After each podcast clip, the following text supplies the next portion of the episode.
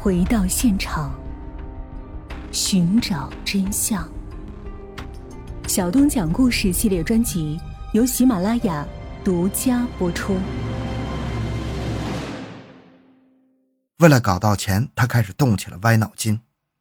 他开玩笑的跟丽丽说：“那咱不如绑架去弄点钱呢。”肖烈说：“他当时随口一说，没想到竟然得到了丽丽的赞同。两人很快就绑架一事达成了一致。丽丽负责挑选被绑架的人选，肖烈则准备绑架所需的物品。两人将绑架的地点定在了平时优惠的海奇宾馆。一切准备好之后，丽丽以陪着买衣服为由，开始由 QQ 联系同学和朋友。给同学过完生日的贝贝和佳佳看到信息之后，就来到了海奇宾馆。但让两个女孩没想到的是，他们刚一走进二楼的房间，丽丽一下就把房门锁上了。这时，他们才发现房间里的床上竟然还躺着一个男人，这个人就是肖烈。当天，他是开着三轮车比被害人早一步来到宾馆的。贝贝和佳佳一进房间，丽丽就强行收走了两人的手机。丽丽说：“你俩是不是在背后说我坏话了？”受到反驳之后，丽丽变脸了。丽丽拿出一把事先准备好的小刀，在贝贝和佳佳面前不停的比划。丽丽是想给他们一个下马威，先吓唬吓唬他们。由于都是同龄人，对于丽丽的过激行为，贝贝和佳佳没有感到害怕。不过形势很快发生了变化。丽丽和肖烈一起用毛巾把两人的嘴堵上了，然后拿来两根鞋带，将贝贝和佳佳都捆绑了起来。本来只是打算绑架个女学生勒索钱财，但是看到漂亮的贝贝，小烈产生了强烈的霸占欲望。借故将丽丽支下楼之后，小烈开始动手撕扯贝贝的衣服。这个时候，丽丽买烟回来了，恰好目睹了房间里发生的一切，但是丽丽仿佛没有看见。转身坐在了旁边的椅子上，玩着自己的手机，抽着烟，整个过程一句话也没有。就这样，当着另外两个女孩的面，肖烈对贝贝实施了强奸。在整个过程中，贝贝的双手是被绑着的，嘴巴也被堵着毛巾，无法呼喊，无法逃跑。亲眼目睹同伴贝贝的遭遇，这让当时被绑的佳佳非常害怕。做完这一切之后，天色暗了下来。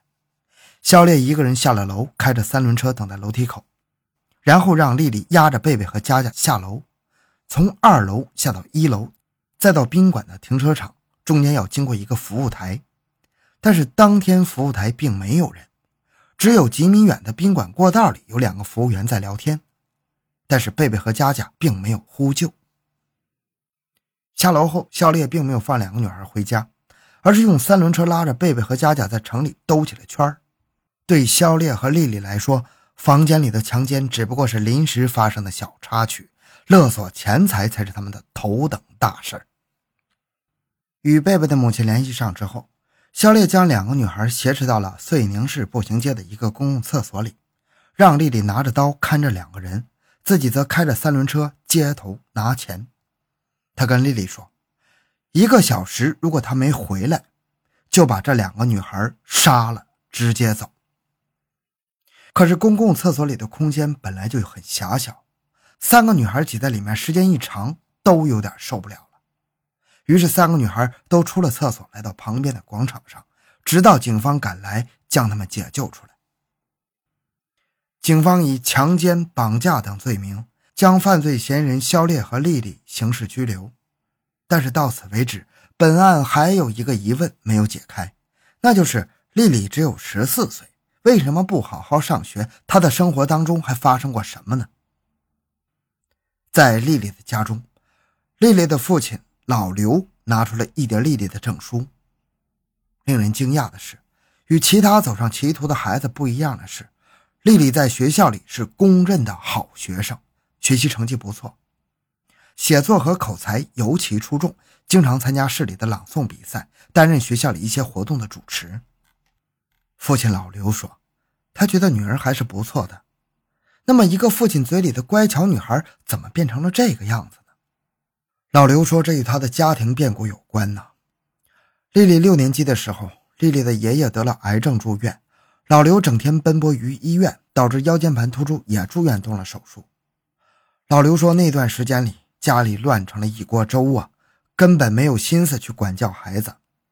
而雪上加霜的是，就在这个时候，丽丽父母之间的感情又出了问题，两人成天争吵，整个家庭就像一个战场。丽丽说，她几乎整天都在看她的父母吵来吵去的，每天从学校回来就看他们在家里吵架，几乎没有一个安静的学习环境。往日温馨的家庭突然之间变了一个模样，丽丽也从之前的众星捧月落魄到了无人关心，这让丽丽难以适从。从那以后，活泼的丽丽变了，变得沉默寡言。但是女儿的变化，丽丽的父母根本就没有注意到。因为此时老刘夫妻俩正在闹离婚，两人的心思都没在女儿身上。离婚之后的老刘很快再婚，但是这个家庭的麻烦事儿似乎还没有结束。老刘突然下岗了，家里一下没有了经济来源，刚刚平静下来的家庭又回到了争吵之中。丽丽就这样一直生活在家庭暴力之中。母亲走了，父亲不再关心自己。往日家里的小公主一下遭受冷落，烦闷至极的丽丽甚至拿刀割自己的手腕，一共割了三十六刀。丽丽说，割完之后她也不上药，就看着鲜血从伤口流出。而她之所以这样割自己，除了发泄，更重要的就是为了引起家人的注意。但是丽丽并没有如愿，直到她割完手臂之后的第三天，伤口都快结痂了，老刘才注意到。与丽丽想象的完全不一样。面对女儿整条手臂上的刀口，老刘只是轻描淡写的关心了一下，就没再过问。老刘说：“那个时候他脑子里全是想方设法赚钱养家，根本就没有精力管孩子。”老刘的态度彻底伤了丽丽，心里的苦闷没人诉说，于是他开始写日记，日记本上全都是对父亲的怨与恨。而这个时候。老刘发现家里的香烟总是莫名其妙的丢失，后来一查才发现是被丽丽偷去了。那年丽丽十三岁，刚上初一，女儿小小年纪就会抽烟，这让老刘非常的吃惊啊。但是事情还在朝着不好的方向发展，老刘很快发现丽丽又开始偷家里的东西。丽丽奶奶陪嫁的银元。当时丽丽爷爷得癌症时都没拿出来换钱，丽丽偷偷拿出去五角一个，一块一个的卖给了同学。老刘说，丽丽不仅偷家里的东西，连他同学的家里的钱也偷，偷来的钱就花在了网吧、歌舞厅，还给同学买东西，请同学吃饭。丽丽自己也承认，当时自己偷钱偷东西就是为了外出玩，因为那个时候她已经不愿意待在家里了。丽丽说，当时在家里。除了吵就是吵，而自己在外面跟别人玩，整天嘻嘻哈哈的，觉得特别快乐。丽丽的变化之大，让老刘终于意识到了问题的严重性，开始对丽丽严加管教。可是此时已经晚了，面对父亲的管束，丽丽选择了离家出走，一走就是几天，晚上就住在朋友家里，要不然就在网吧里上通宵。为了挽回女儿，老刘放下手里的工作，到处去找丽丽。甚至在大街上当着外人的面给丽丽下跪，试图劝回女儿。但是老刘的苦口婆心并没有任何的效果，丽丽仍然是我行我素。眼见女儿越走越远，老刘急了，一狠心卖掉了城区里的房子，把家搬到了远离市区的城郊，就为了不让周围的人知道丽丽的过去，让丽丽有一个好的生存环境。但是已经迟了。